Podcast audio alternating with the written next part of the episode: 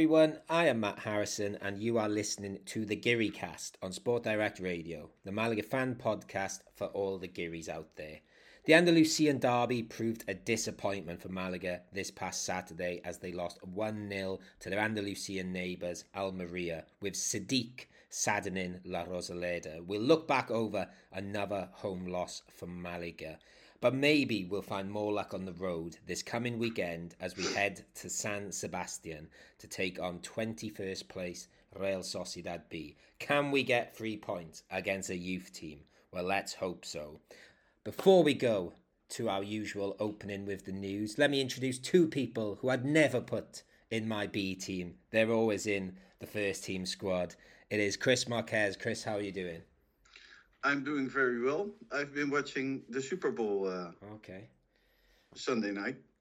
Okay, before we before we um you can tell us about that in a second because I, I can tell you want to tell us something. Um, I'll introduce Alex Ashmore, who's obviously been out over that side of the pond. How are you, Alex? I- I'm good. I wasn't so much of a fan of watching the Super Bowl at 4 a.m. because I'm used to, well, I've been used to watching it at a normal civilized time, but, you know, I did it anyway. Go on then, Chris. You you tell us about the Super Bowl. Yes, well, it started pretty boring. I well, I watched it once before, but I forgot how boring it is because you have pauses every time. No, but it's. I love the sport, but after each try, they pause for five minutes, right? I- I, I have no opinions to give Alex, here. There, there are a lot of what the Americans say commercial breaks. yes. And even they have a basically when I went to see a game, they have a guy whose sole job or a person whose sole job is to stand on the field when there's a commercial break so that the teams know not to play. Well, So- yes. So, um, but it was fun. I liked it. A uh, bit, bit of boring first try. Um, so I was going to watch it, and then um, at um, I watched it till the halftime, and then um, at three thirty, I believe, I was sitting downstairs in the in in our yeah what is it saloon, and um, Maurice poked me uh, five times. If I could please stop snoring and come to bed. Go. I kept her awake for like an hour snoring. So That's I uh, impressive snoring. started watching, and then I fell asleep. It's it sounds a lot like some Malaga games this season, actually. Uh, Yes. some of the certainly in the last couple of months. Um, yeah, and uh, just before we talk about some actual Malaga news, I'll, uh, we'll we'll stick with sort of uh, Malaga related stuff. We're recording this on a Tuesday night. Um, because Alex, you're you're going back to your other favourite pastime or Spanish football pastime of watching Jack Harper, I believe. I am. Tomorrow I'm off to A Coruña to watch Depor versus Santander.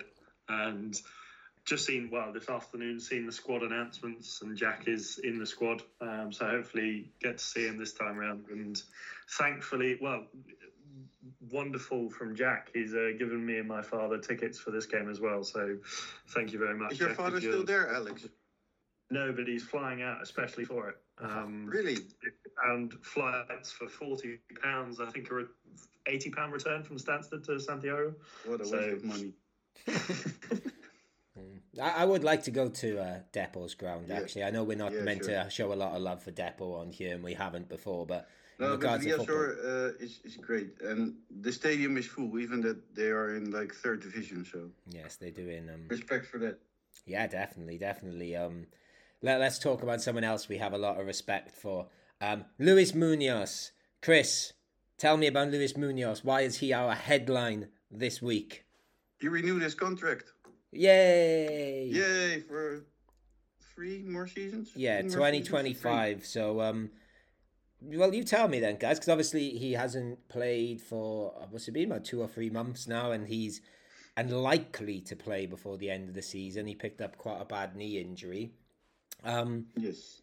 is Chris, if, you know, has this been talked about for a while? Because for me, this news sort of broke last week that it was probably going to happen. Um, was it looking likely for a while, and or are you surprised? Yes, for several months already. Um, but now it finally happened. It came down to little details, I believe. But good news, very good news, because I think he's the best player we have in our team. Yes, it'll be interesting. Well, you know, hoping that when he does come back, this knee, um, this injury doesn't affect him too much. Uh, Alex, uh, do you want to say good things about Luis Munoz? Yes, definitely. I think, well, you know, I echo what Chris said. I do think he is probably our best player, not just in terms of talent, but you know, his his influence on the dressing room, and he he plays well above his age. I think, And the way he dresses. a- he's an experienced head um, and a very important player. So, no, very good news that he's extended his contract. Do do, do Yes, you? the- did, did you guys see the the picture of him signing? I did. I thought, wow, He is a bit of a what a way, what a pretty boy. yes, But really, and the way he dressed. he do, he does I'm, dazzle. I'm married. He, he does dazzle. I will give him that. Uh, do you think if uh, he was still in the team now, do you think we'd be a couple of places higher? Do you think he's that important for us? Definitely. Me too, because I think he is that defensive shield, but he's not. You know, he will take us up the pitch a little bit as well. He's Yeah, but- he, he brings a lot uh, offensively as well. Yeah. Um, no, he's uh, he's a great footballer, and I think in regards of just overall footballing talent, yes, he probably is our best player, isn't he? Or, or certainly our most steady player. Um, There are a few interesting uh, details in his contract. yeah, I, I saw right. I I saw a tweet about certain clauses um, this evening, and I've only really just got home, and I've not had a chance to look at them. So, do either of you want to elaborate? Sure. If the club relegates to third division, he is free to terminate the contract with the club. Mm-hmm. Makes Fair sense. enough. Fair enough. I'll accept that. He's not a player that should play in third division. A release clause of 10 million euros, and for clubs that play European competitions, 12. Okay. And the salary can increase every season. It's not permanent. Yeah, it, it was sort of it's just interesting, isn't it? Because there were there have been clubs clubs sniffing around him. Certainly last summer, and we kept him. So it's quite interesting. He signed. I, sh- I suppose he's showing a you know a bit of thanks to the club for looking after him during this um, injury spell he's had. Um, but we we are big fans of Luis Munoz, but we are not his biggest fan. Have you seen his biggest fans being out in force on Twitter? No, what happened? No, his, oh, his, his, his grandmother's tweeting a lot about Oh. it as well. Really? And- Oh, I love his grandmother. Yeah, um, Mari Carmen. Um, but my favourite thing, and I hadn't noticed this, um, for those that don't know, she tweets a lot about her grandson, Luis Munoz. But um, I hadn't noticed what her uh, her Twitter name actually is, and it is La Abuela Luis, like uh, La, La underscore Abuela underscore Luis, which I thought was quite cute. Um, Yes. She's just a very proud grandmother, and it's a. I once read an uh, article with her uh, about her that she's a very close family, and um, they are very close family. And uh, Luis um, has a lot of importance uh, to the opinion of his family, and it's clear that this family is a big Malaga fan because they're true Malagueños. So Yes, and he is very important to our Malaga family too, and we cannot did wait. you guys know the last time he renewed his contract? Um, his grandmother, because that's where it's all coming from, Mm, Yeah, she tweeted. it. tweeted it out while she shouldn't have tweeted it out. Yeah, so she made it public, and then the club did a cool thing. They, um, when they announced uh, the renewing of his contract, they used the grandmother to phone up Luis, and that's how it went. yeah, that was like the little uh, what do you call it? Um, renewal video they did, wasn't it, with his grandmother? So yeah, if you want your um your transfer gossip around a certain Malaga midfielder early, is get following. Uh, I think it's Mari Carmen. I think her surname might be Sanchez. Um, I can't remember that exactly. And this is it, guys. Like Luis Munoz, big, big news at the club this week. And obviously, we've had our game against Almeria, which we'll talk about shortly. But it's all very quiet at Malaga for a change. And, you know, the Femeninos have had a week off. Um, so I don't know. Do, do, you guys have anything to add in this little news section where there's not much news? No, no. I've done some uh, some promoting for us. If that counts as news. Go on. oh, sure. What did you do? I've been introducing various people to our podcast. Um, well, being in Spain, they're talking about football, and I, I talk about Malaga, and then lead on to talking about the because uh, I've been called Geary a few times. I've joined the local rugby team, and they call me Geary. Oh. So you know, I've been introducing a few people to the Geary cast. what did they say? They say they they seem quite impressed. They seem quite impressed. Really? Um, yeah. So yeah, Great. yeah. Well, I find that odd because we are sitting here and I don't know. Well, I, I don't know why they are impressed because um, we've literally gone, uh, we don't have much to say here. Chris, talk about you falling asleep in front of the TV for two yes. minutes. so, but then, so for those new listeners from. Crazy, well, me um, definitely acting crazy every week. So, yeah, so for those. Trying to pull it together. Yeah, as, as I'm trying to do now. Um, yes. For, for those new listeners from um, Galicia and Alex's rugby team, um, there's usually more to say. We're, we're usually better than this. So um, li- listen next week and the week after, and, and subscribe. Subscribe, Galician rugby players, and yes, uh, yeah, get involved. Right. Yes, and I'm happy you don't play American football because it's boring all the pauses in between. Yes. But do they do, do that just for um for the for the how do you call it? Touchdown. The advertisement. The uh I think so. Yeah, they just they just love it over there, don't they? they Is that just for advertisement? They love a bit of capitalism in America. The the, the, the pauses between the. I think so. Yeah. They, so basically, they. I think it's just the market is just there's so many people watching it and if you if you're ever in america and you're watching tv you'll realize that every other advert is an insurance company so can you imagine that every yeah, there's time just so much to that in football they stop every uh, five minutes for some advertising. Yes, it would. Um, yes, not for me. Um, as as no, I saw, I, th- I can't remember. I did see someone tweet about. Um, it was I can't remember. It was one of the big sport accounts. It might be in, might have even been an ESPN account saying uh, when The Rock was introducing the teams at the Super Bowl, they were like, you know, this is what football's missing out on, and everyone like was replying like slaughtering them, saying like, no, this yeah. is exactly why we don't like American football. I think that's the reason why ESPN get, got lots of a lot of boos when they uh, said the name ESPN on the Football Content Awards. Yeah, yeah, I bet they did. Um, but for, uh, just to clarify, I do like The Rock. The Rock's cool. I have no issue with The yes. Rock. It, it's uh, let let's finish there. We've started by talking about American stuff, done a little bit about Luis Munoz, and now back on America. So let let's get back to the Costa del Sol and La Rosaleda. Let, let's get to talking about Malaga nil, Almeria 1.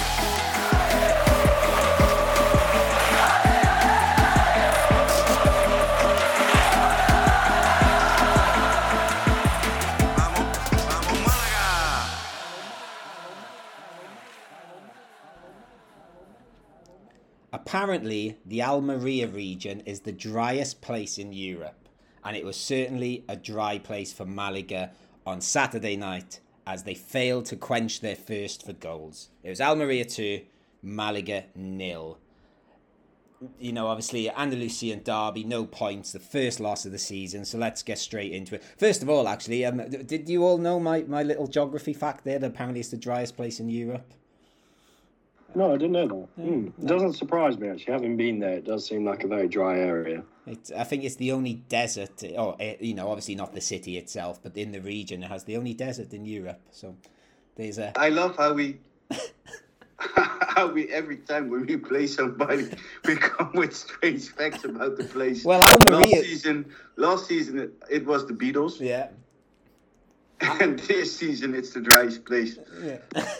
Al- Almeria is our favourite place to dig facts from, and actually, last week would have been a good time to do the whole Beatles thing because I did. I think I said I went to see the bootleg Beatles last week.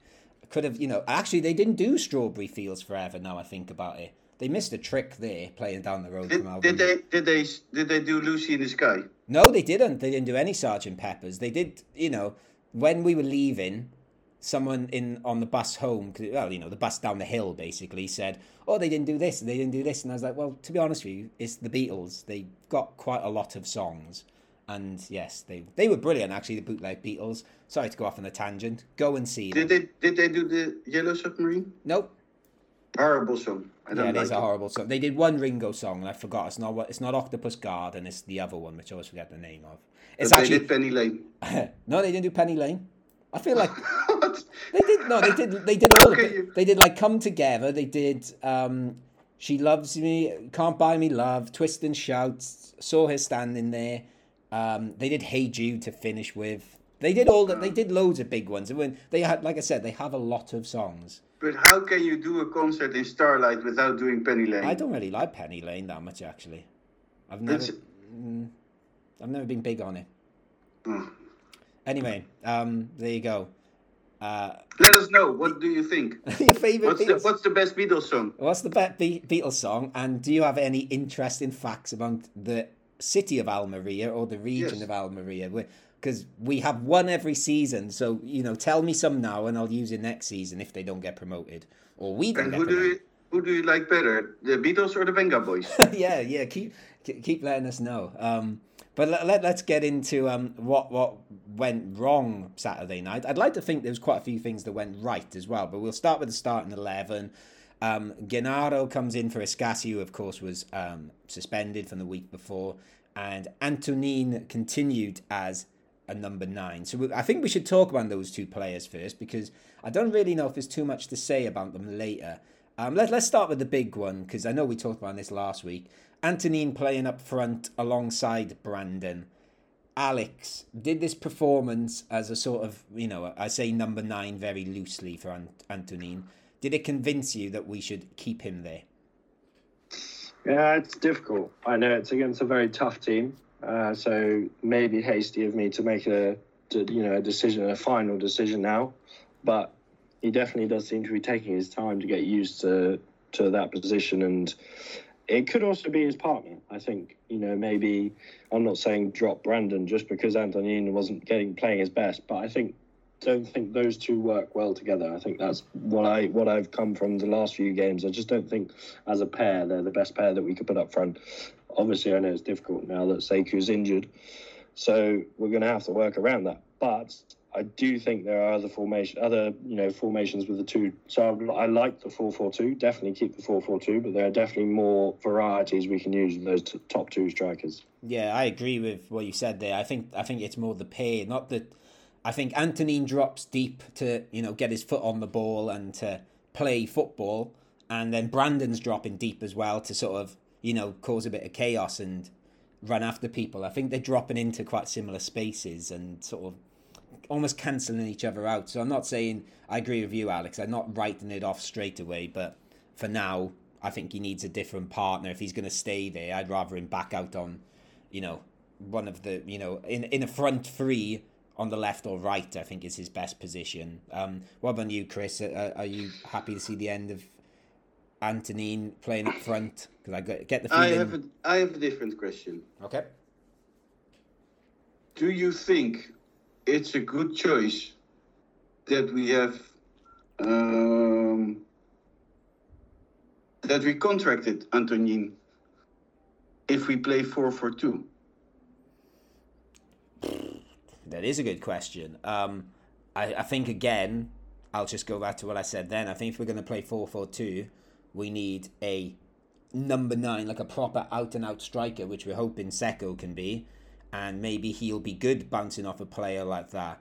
Um, and maybe we signed him with the knowledge that we were getting in um, Sekou because it seemed to be on the cards for a while. Um, I, I think it'd be silly to say we shouldn't have signed him. He was so good for us the first time around, Antonin, and I have no doubt he will find his feet soon enough. But does it work, Antonin, in four four two? At the moment, with this with Brandon, I'd say no. I'd, I'd agree, and at the moment we don't really. Maybe alongside Serg, um, sorry, Sergio Roberto. No, yeah, Roberto.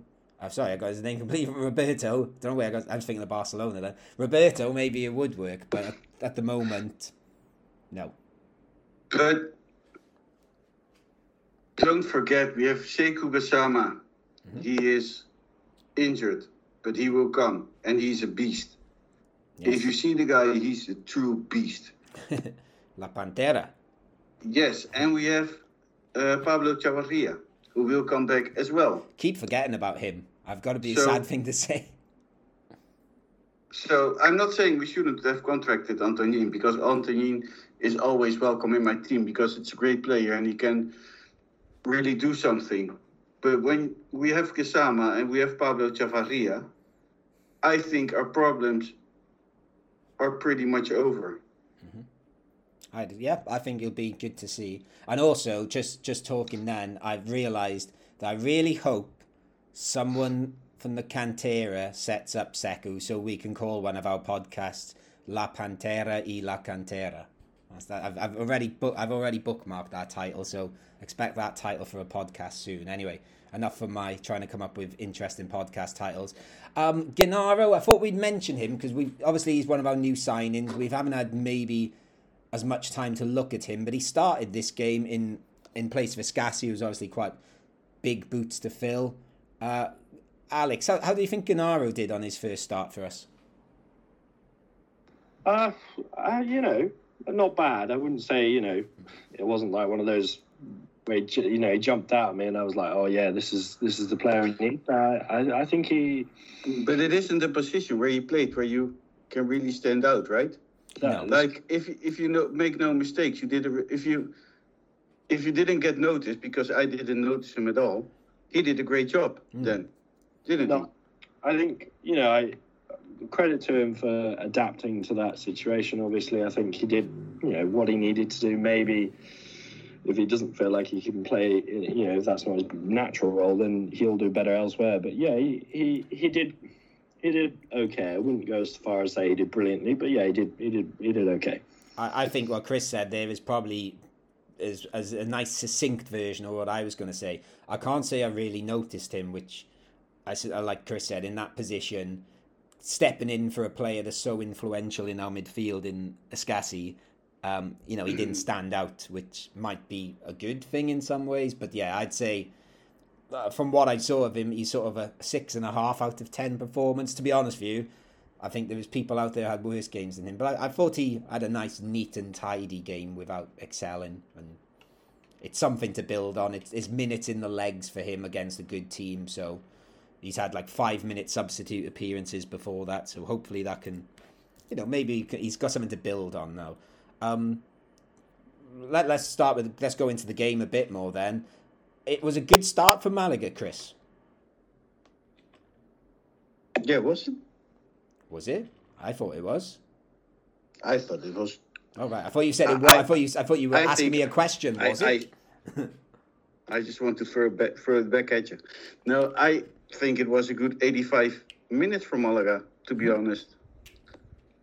Really good. Malaga was great. I enjoyed it. Yeah. I think. I you- didn't like one player, Okay. but Well, I'll come back to that later. uh, but we'll come back to him. I thought Malaga was great. Yeah. In five minutes, you gave it away because something happens and you don't know how to adapt to that. But I thought Malaga made a great game with a great shot of Antonin from a foul, which hit the bar, Mm, which yes. hit the crossbar. It was, uh, I don't know, I think we were way better than Almeria. Which, and I'm sorry, Brian, because I know you will be listening. Your team is, I don't know, can I say awful? You can do if you want to. I was irritated by the by the Almeria players. There you go. Well, you can you can elaborate as we go through. Maybe when we get to the red card. Um, I made like when I was watching it, I watched it in the in the in the nice back alley Pena bar in Marbella, which I always like going to. Um, and I was just making a couple of notes on my phone, and I noticed the notes I was making. Um, I mentioned Victor Gomez quite a lot. I thought he was really good again and was sort of really involved. Alex, should we have taken the lead? Should Paulinho have scored a couple of headers? I definitely think at least one of them could have gone in. I think personally, I think in terms of taking the lead, that free kick, I was, when that hit the cross, I don't know if it hit the crossbar or hit the woodwork, just on that little corner. Hmm. I was, cool. I was, I think that was one of the best chances of the game. But yeah, definitely, yeah, at least one of those headers. But I- I feel like that was the the story of the game. Really, I feel like Almeria took their chances and we didn't really. I don't think either team played brilliantly, either team played badly, but I just don't think, yeah, we just didn't take our chances. Yeah, the Paulinho, the one header where he sort of arrived almost like diving into the box and he headed it down into the floor. I thought he should have done better with that one. But yeah, Alex has already referenced it. Uh, Kufre's free kick. I've got to be honest with you. I just had a feeling. I, I don't. You sometimes get that feeling, don't you? I thought he's going to score this. I was sort of looking at the way he was looking at it, and I thought it's a nice angle. Chris, should Malaga have really taken the lead with one of those Paulinho chances? And do you have any any sort of thing to add about that Kufere free kick? Should he be our free kick taker from now on, from the evidence we got on Saturday night? It was what a free kick, madre mia. that was amazing. And and and not only the free kicks, I got like, you know, I was watching and enjoying, and every ball that came into the box was perfect. I don't remember getting passes from outside the box into the box and then that they were right. That's so long ago with Malaga. I really enjoyed it. Um, and while we're talking about enjoyment, um, we'll come to that section of the podcast. I think we need a, a dedicated section. We'll call it uh, "We Need to Talk About Kevin." Um, well, I'll just, I'll, you know, I won't give my views. Alex, what do you think of Kevin's performance? Not Yes. brilliant. Not Okay. brilliant. I think he. I feel like it's unfair of us to accept expect him to perform the way he's done so far this season every game for a lad his age. I think it would be unrealistic, and I personally think at, at his age he probably shouldn't be playing every game. I don't feel like we should be overloading him because at, football's a confidence game. So if he, you know, starts playing a few bad games, if we keep trying to play him, he might think, "Oh, am I actually good enough?" You know, he'll start doubting himself. So I do think, as much as many people may hate to hear it, I do think he needs a rest. I think maybe his he needs just to sort of not recharge, but sort of. I don't want to say calm down because he's not angry, but you know, just sort of detach himself from the pitch and sort of go fresh again. I think that's probably the best way of putting it. Okay. Really? I, well, I was about to say, Chris, I was going to come to you because Alex just said he doesn't seem angry. Was was he? Was he a little bit angry on Saturday night? He was angry. I thought so Yes. as well. and why? I was angry as well. I'm not going to lie. I was pretty angry. Because the Maria players just they frustrated me. I think they were horrible. And I want to say it's not for nothing that they have received two red cards in two matches. They were whining all the time, crying, man, man, and, and, and throwing themselves on the on the on the pitch. I don't know. It was just horrible to watch. If you ask me, if, is that a a, a, a, a 30 million Segunda team? No, that's just I don't know. I felt pity for them. Yeah. And and I also said last week, I was very frightened of Umar Sadiq. Well, let me tell you guys one thing. I didn't think he was that great. He was in offside position all the time. When he got the ball, he fumbled over his feet. Yeah, he's three meters tall. That's why the header got in. And and he even made a foul, in my opinion, with the first goal. But I didn't think he was that great. Okay, and well, maybe we'll come back to him. Just quickly on Kevin, I've um, I actually thought he was pretty good again. I thought he was certainly good fun in spells. There was a lot of little tricks and stuff again, wasn't there? But um, I thought he was pretty good. Yeah, I I, thought thought, was good. Kevin was good. I would got upset as well, um, and that's why he got taken off. I'm sure because Yeah, oh, he no. played a very good game. he well, this was it. I think um, uh, Liam Banbridge of the Segunda, uh, Spanish Segunda podcast uh, tweeted me. I can't remember if it was full time or half time, saying Kevin's like great, but he keeps doing the same trick and it keeps working. And I was like, yep, as long as it keeps working, he can keep doing it. But uh, and there was that one. When week- are when are we playing Zaragoza? um, I'm not sure. Because I have loads of questions for you. yes, I think when I do my little agenda, it might be quite a well. It won't be a little agenda. It might be quite a long one. Um, but yeah, I, I agree with you, Chris. I think the only reason Kevin got subbed at half time was he was probably very close to getting sent off, wasn't he? He did get booked rightly for pushing one of their players when they were counter attacking, and then there was a couple of niggly fouls. And you're right, Chris. That's when the Almeria players started going. You know, give him another yellow card, sent get him sent off. So I think it was right to send him off. And then obviously we go in at half time. We sort of bring Jairo on, who's a different sort of player to Kevin, to say the least. Um, but we get an advantage. Almeria get a red card. Alex, correct red card? difficult. I think obviously the second foul, having seen it, very similar to the. I know this is going to be sound a bit obscure to most viewers. That very similar to Yeovil's penalty on Saturday. Yeah, One of those ones where you jump. I wanted to say that. I've written that down in my notes. I always get I always get confused when a player's sort of jumping over the defender and then he gets caught. Kind of always feels like is he always jumping into it and asking for it? But I think you know on any given day it could have been given. I think it's a fair decision. And just remind me, guys, because I think Alex, you've. It, was it a second yellow? Yeah, Yeah, because I've written down in my notes it was a red card because I was watching it in the pub. And then I think the next day I saw it was a second yellow, and I forgot to change that little note in my phone. So that's all, that because I was surprised it was a straight red, sort of, because he, he it had, was definitely yellow. yeah, because he'd miscontrolled it, hadn't he, um, Brandon? It wasn't like he was bursting through on goal, but yeah, it's definitely a second yellow. But uh, almost, he would burst through on goal, and then it would be a red card. So yeah, it was definitely a yellow card. Okay. Um, I think yeah, it was definitely it was definitely a second yellow, so that that's my fault there for not correcting my drunken notes from the Saturday night. Um, Almeria then go up the other end and score two, um, score two goals very quickly. I think as um, Chris said earlier, the, you know Malaga were great for eighty five minutes, but there was this five minutes of um, just a I don't know falling asleep really. And actually, this is where I thought in this five minutes, I thought this is where Sadiq was the difference. I thought he was. I, I thought he looked really dangerous, and I, I think when they went down to ten men, he seemed to, I don't know, he seemed to step up a little bit more then and realised that he needed to do something. And I thought he was, I thought he looked really good actually, and Yeah, great player. he's um yeah he's he's a nightmare. He's sort of like you said. He's just he, I did I I don't think I realized quite how big he was or how small our team are.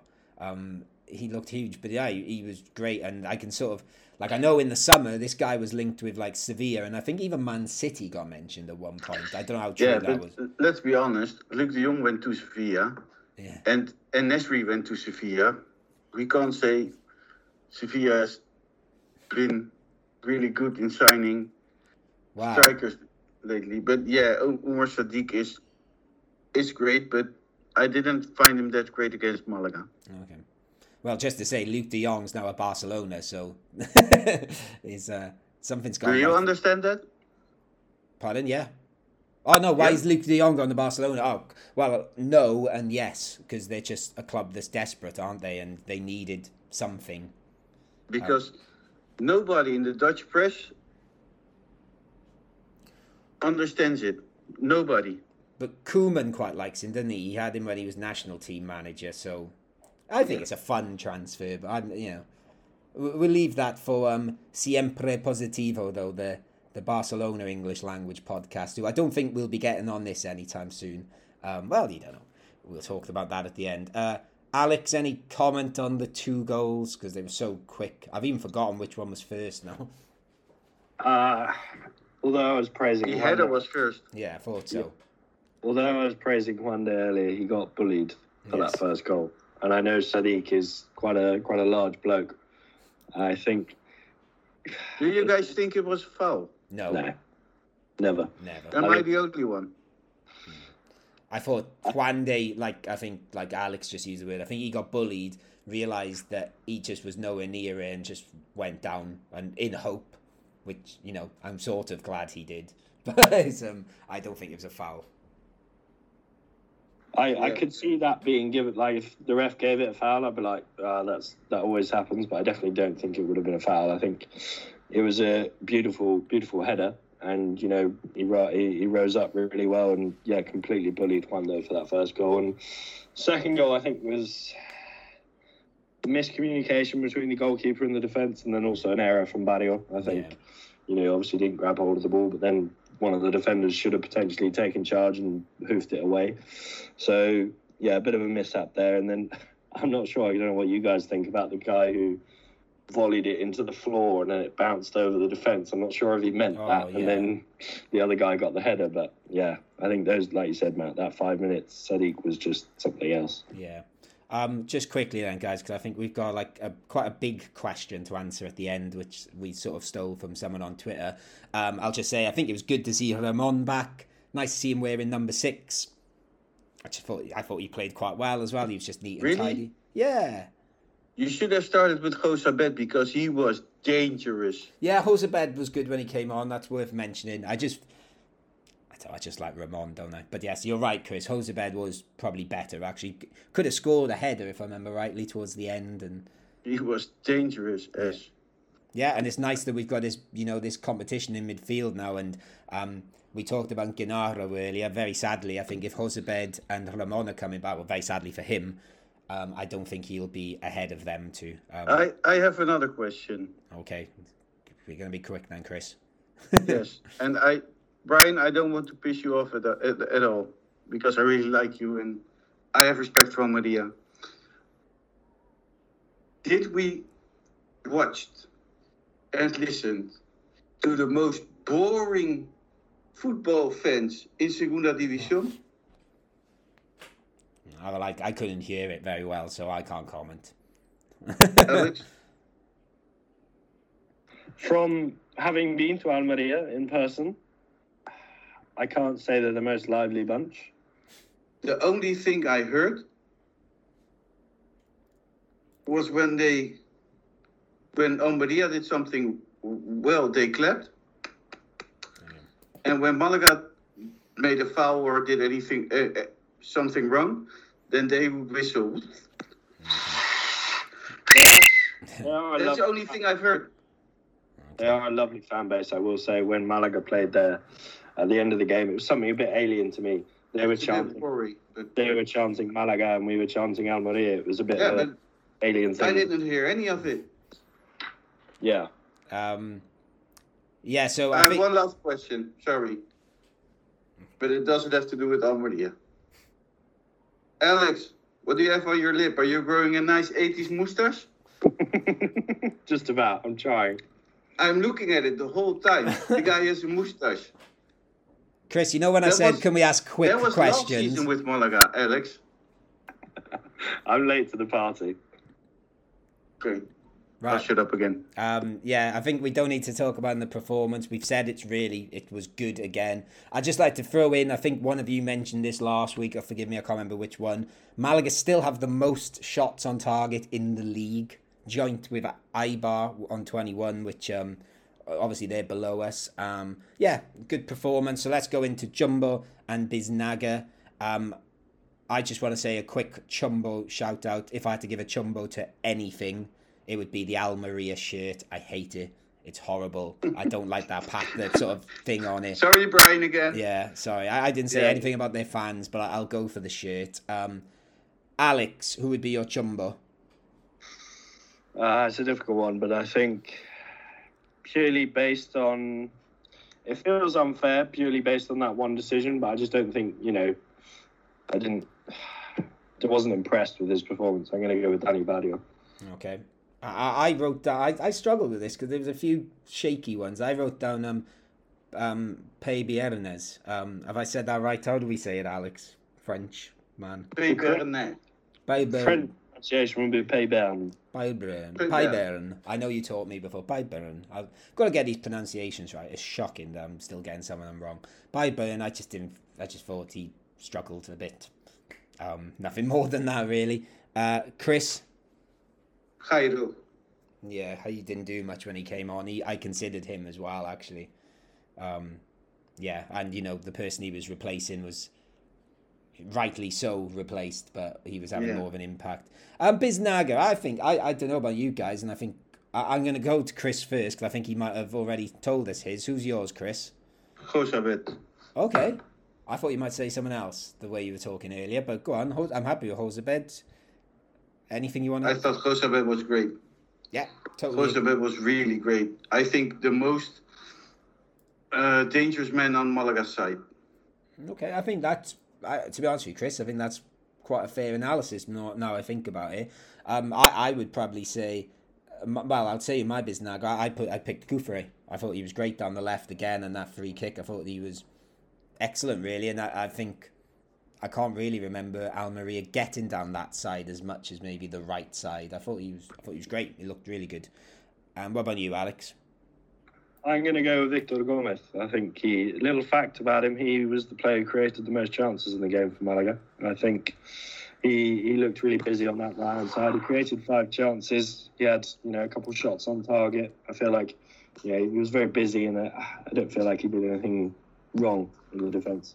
Okay. Right, I think um, we're going to go over to talk about the Girona game. Um, there was a question on Twitter, but I think uh, we might talk about him in the Girona game. I think it might fit in better there. Um, Really? yeah, we're going to talk about where we think um, this Malaga squad is and where they should finish. Um, have we been a bit deluded over the last few weeks? So we'll maybe talk about that towards the end of the the next section when we ask our friend Girona Jim where does he think Girona finish. So um, yes, let's go talk about Girona.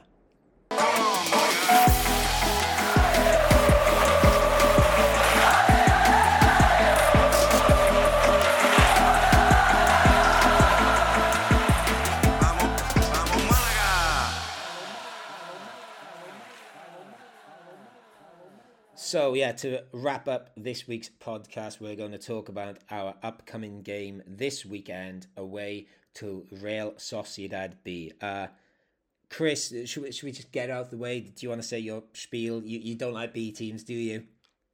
No, but I didn't. I, I wasn't going to mention it. Oh, I said it the the first uh, the first match we played against them. So Oh, there you go. I thought I thought you might have a bit more of a moan about it, but there you go. Okay, there you go. We're, we're not um, the Geary Cast official position on B teams is we don't like them, and we will leave it there unless Alex really does like them. Hello. Not particularly a fan of them. Well, I don't mind them as you know as entities, but Hmm. playing with professional teams, I'm not a fan of it. Yes, I'd agree with that. Obviously, you loved uh, was it Villarreal B when Jack played for them? I'm guessing, or who did he play for? Yeah, yeah. Yeah, it was He did play for Villarreal B. Okay. Um, what is our um? This this is where I've just looked down at my notes, and usually I have like a couple of questions. I think uh, you know, and I pick which ones I'm going to ask. Um, I don't have a question written down here. I just have written down Xabi Alonso. um, but I think our, is is our Geary cast official position that we like Xabi Alonso. I know I do. Yeah, I think I think Alex wanted him to be our manager, if I remember right. There was a Nick. I can't remember which one of you were championing that.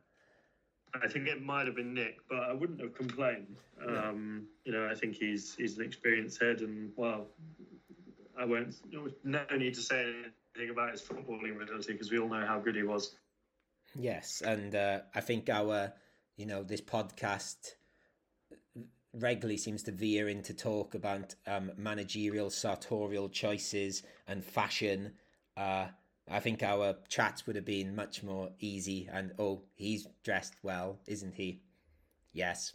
Move on. Um, yeah. So, uh, Chris, do you want to say anything about Xabi Alonso before we talk about other things? I don't have anything against him. Okay. I think he was a really good player, and uh, I don't know anything about him as a manager. But I, I get the impression that, like, we'll perhaps talk in a second, that they are 21st in the league. They are Oh. five points away from 20th. They probably are going to go down, probably. I don't think he'll be there next year. I'm sure someone will take him. always when I see him, he it reminds me of the moment he got the boot of uh, of Nigel de Jong on his chest. Yes. Horrible. Weirdly, that's considering he's such a, a cultured footballer. I know, you know, he's got these amazing goals and passing. That that's weirdly that's probably the image people know him most for is getting booted in the chest. Um, Yeah, yeah, and he played for Liverpool. He was uh, very important for Liverpool. Of course, yeah. Uh, well, and Real Madrid and uh, and Bayern Munich, he did very well too. Um, yeah, and, and obviously Real Sociedad themselves when he was a a younger player. Um, I did actually look. We were talking about Ibiza earlier. I did look at uh, trying to get up to San Sebastian for this game because I've never been to San Sebastian and. I think we are playing in Real Sociedad's main stadium. I think I haven't actually checked that. I know they have played there, um, but then I sort of figured it was a bit of a rush, and if I'm going to San Sebastian, I want to do it properly. I don't know, Alex. You're quite well travelled. Have you done done a trip to San Sebastian yet?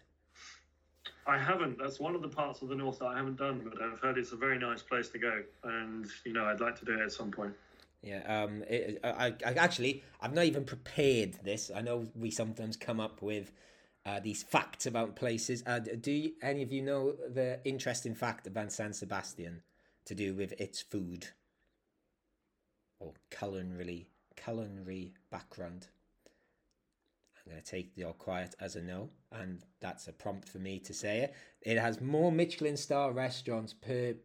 Oh, I've, I don't even know the fact per cap like per person than any other city in Europe or the world. I'm gonna go and Google that fact in a second. So if you do go there, you're you're probably going to have nice food and I imagine quite expensive food. My brother lived there. My brother's a big foodie and he enjoyed it. So um, and John Toshack still lives there for uh, Welsh football aficionados. He he never really left there after being a legend. So we talked about Xabi Alonso and uh, John Toshack so far. Let's perhaps talk about uh, this team at the moment. Oh, just quickly, another one I want to ask about. Um, we heard quite a lot about Cristo, um, you know, our left back who went on loan there, certainly at the start of the season. But I've, I've not heard so much about him lately, Chris. Uh, is Cristo still having a nice time up there? Uh, yes, I think he's doing well. He played some a few times with uh, the first team. Played in he Europe. went to Europe Yeah. with them, so uh, he's doing great. Um, I don't know if it's a fact about uh, Real Sociedad, but uh, the funny thing is, uh, Kiko from uh, Sport Direct Radio calls them RSOC because Hmm. y- y- Yeah. when they uh, playing and it, at the bar where they show the Much the the thing, it's the, always says RSOC. So Eresok, yeah. That's a. oh, I have a few more facts, okay. but they're about San Sebastian. Okay. Did you know that the fashion designer Cristobal Balenciaga opened his first atelier on Avenida de la Libertad in 1924? I don't know who that person is. I know Balenciaga, and you pay a lot of money for it. Okay. Um, waves can reach up to 30 meters in the winter. Okay. Was was this was was this um I could hear some keyboard action going on. Is this what you were doing? This, uh, this is all from the head. Go on, and then your final fact, then Chris, and then we'll talk a bit of football. I think. Um, let me see. Okay. Did you know that the most Savord Pincho in San Sebastian has the name of Rita Hayworth's heroine, I don't Gilda? I don't know where this is. I Me neither. Okay. Well, let's move on. Let's move Yeah. to um to Great football. facts. G- Great funny. fact. Um, just a couple of uh, basically, I suppose we should start by saying um, how big a game is this for Malaga? Do you think, Alex? Because obviously. Um, we've had a pretty tough time since just before Christmas, and you know, apart, apart from winning away at Alcorcon, our first away win of the season, finally at the start of January, it's not been going great. Um, or is this game important? I'd say quite vital. I think you know, the you know, re, in recent weeks I've been looking at the table after each match and been right. Okay, we're twelfth, we're thirteenth. Yeah, we're twelfth. It's okay, but now we're sort of seem to be creeping down towards the relegation zone. I know we're only seven. We're still seven points ahead, but it's games like these that you need to win to to distance yourself from the bottom four. And you know, I think if we don't win this, we could start. You know, we could start looking at looking over our shoulders a bit too much, which is something I don't want to do. Yeah, um, yeah, you're right. Actually, it was funny when um, on like I stayed in Malaga Saturday night and then went out for breakfast Sunday morning and bought a marca, and I was uh, reading the paper in the morning, and I looked at the league table on the back, and I think was like, "What? How, are we like 16th, 17th? I can't even remember where we are now." But um, I was like, "We have, yeah, like you said, we've just been in that sort of pack between." 10th and 12th for so much of the season. I thought, well, we're just going to stay there. Um, and also, I think it's an important one to win because less, I think we can say Alcorcon are dead and buried. They've got 12 points. They are not, they're not staying up, are they? Um, and I think Real Sociedad B are pretty much gone as well. But if we win this, I think we're almost confirming they're down or, you know, certainly doing a putting a big dent in their hopes, and that just leaves two relegation spots then. And you know, there's about five or six teams that could go down, I think, including ourselves. Um, but there'll only be two places, so you know, finishing these off now, it, it could basically get them out the way. But if they win, who knows? They could start climbing, and I don't think they will personally, but. As we've said on this podcast many times, this it's a funny league. This one, lots can happen. Um, Chris, uh, do, do you agree this is a pretty. Alex used the word vital. Uh, I think so. And you definitely never know with teams at the bottom, I think. It's always dangerous to play against them.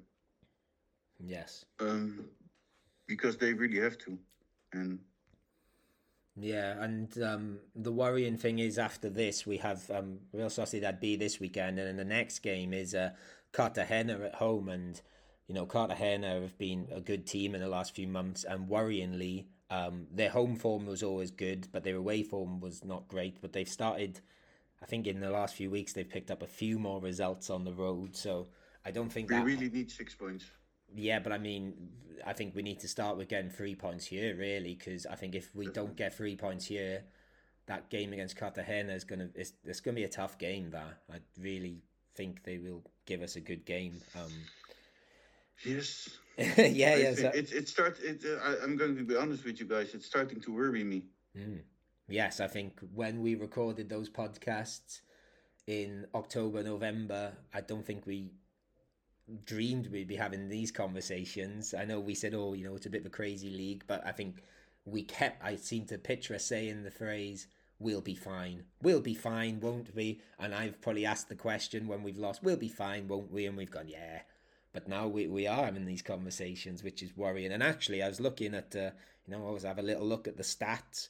And um, considering how far below us uh, Real Sociedad B are, we've actually conceded more goals than them. We've conceded 40, they've conceded 37. And we've actually scored the same amount of goals as them on 23. So it shows they're like, you know, they're, they're not they're not much worse than us. So the points obviously tell a different story, but we are there. You know, they could they could beat us, and um, and then we'll we'll talk about Malaga. Then um, I believe Peybernes is suspended. Yes. But, But- back. Well, that was going to be my question. Do do we have faith in Juande being fit for this game, Chris? Definitely. Uh, Nacho said in the press conference after the match uh, last weekend against Almeria that uh, Juande should be back.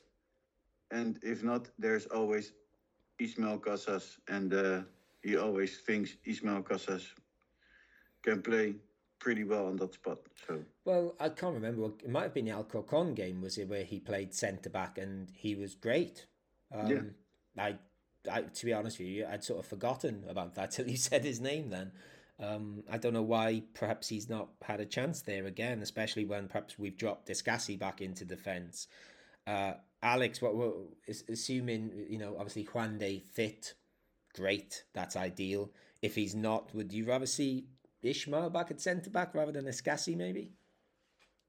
I think so. I think you know I, I always go back to when we when we were talking to Charlie Dean Jansen and he talked about Escassi's pace or lack of pace for a centre back, and I, I do prefer him in that sort of CDM role. And you know I think when he started playing there, we definitely seem to have a better transition from defence to attack. Um, you know, moving forward, and I think yes, uh, Casas has just got that little bit added, a little bit extra pace. So you know I'd rather see Ishmael there and yeah, I think it would be good for him to get some experience because he's a good young player. I think, and, you know, could be one for the future. I, I definitely need my half term holiday because it took me two seconds then to process what you'd said. Because when you said I prefer seeing him in that CDM role, I thought you said CDM role, and I was like, "What's a CD?" Like as in CD? I was like, "What's he talking about?" um, I don't know. Yeah. Anyway, my, my brain's clearly fried a little bit there. Um, yeah. So uh, again, what what else would you like to see? Perhaps Nacho change for this game. Would you like to see us against a you know a, a youthful team? I think. I think when we looked at average ages, I think these guys are around 22 years old, average age. Um, do, do do we need to be more assertive against a younger team, or do you think that could be a dangerous game? Hmm. Good question. Thank you. Very serious question, by the way, for a podcast Yeah. pod, podcast like ours. Okay, I do. I do pull them Um, out every now and then. I don't know. Okay. The the luck we have maybe playing against Real Sociedad B is that because it's a, yo- a lot of youngsters, it's not a very experienced team. Um, and that makes me think, how do you play against a less unexperienced team? hmm because or are you going to play pressure football or you let them run a lot i don't know Okay, uh, Alex, do, do you have any response to my apparently good question? Uh, no, it is a very good question. I think Thank you, guys. um, I, I think you know, I think Nick put it quite well on our WhatsApp. You know, I think I'd like to see us move toward a more attacking formation, say a four-three-three. Um, I do like the idea of maybe Sekou up top, Kevin on the left, and then Paulino on the right. Um, you know, just something with a bit more potency in attack because that's something we lack. I think defense is you know starting to sort itself out, and yeah, I think this is a game that we should look to try and win. I, I, I was trying to remember if I've got this right, but I'm, I'm 90% sure I'm right. That when we played these at home, it was the game where Antonin really looked like the old Antonin for one game and he was utterly, utterly brilliant. I'm sure it was against Real Sociedad B. So I know Roberto scored against them. So i have a crazy crazy suggestion. of course you do go for it. why don't we try antonin on the left and kevin on the right Well, you know I'm for that. um, because do you remember ryan babel playing for liverpool yeah, this is going to be interesting. Go on. Ryan Babel always had the same move. He took the ball back, and then when instead of going through the uh, how do you call it the line Mhm. against making it to the end of the line, Mhm. he he took the ball inside the pitch. Yeah. You remember? Yeah, yeah. I, I, we should add Ryan Babel, who would have played with Xabi Alonso, if I remember rightly. They would have, Definitely, yes. they would have just about crossed paths before Xabi So- left. I think Kevin could play on the right side. Hmm Well, I think he can too. he- He's, he's yeah, you, you like him everywhere. You, you would even place him in the goal. oh, I wouldn't do that; he'd be wasted No, there. but uh, he's skilled enough to, to take the ball back and or to do a dribble and then get the get the ball to his other. Yeah, foot. just just think like Kevin, Antonin, and Sekou in the middle. You know, Yeah. they can both put a cross in. It's definitely. I'd, I would like to see it. That would be my. yeah. If Although if all things are working, you know, everyone's fit and healthy, and there's no, you know, off the field issues, they would be my front three definitely.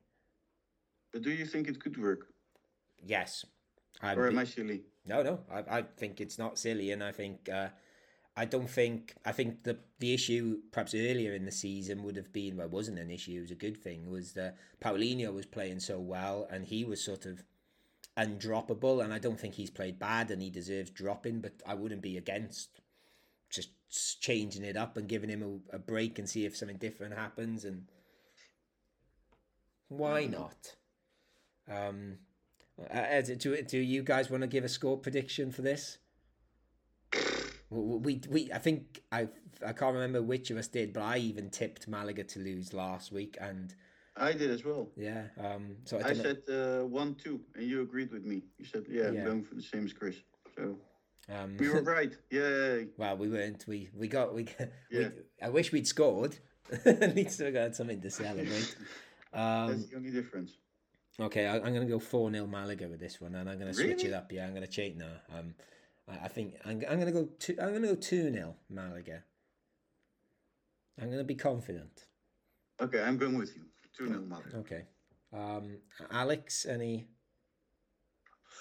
Smash and grab, 1 0. I will take a smash and grab, admittedly. Sure. Yeah, let, let's, 90, 96 minute yes, with the undeserved penalty. I don't mind. There you go, 96 minute into the Yeah, yeah um into the into added time there and i think we're into added time on this week's podcast so we'll we'll start uh wrapping things up unless there's anything you guys want to add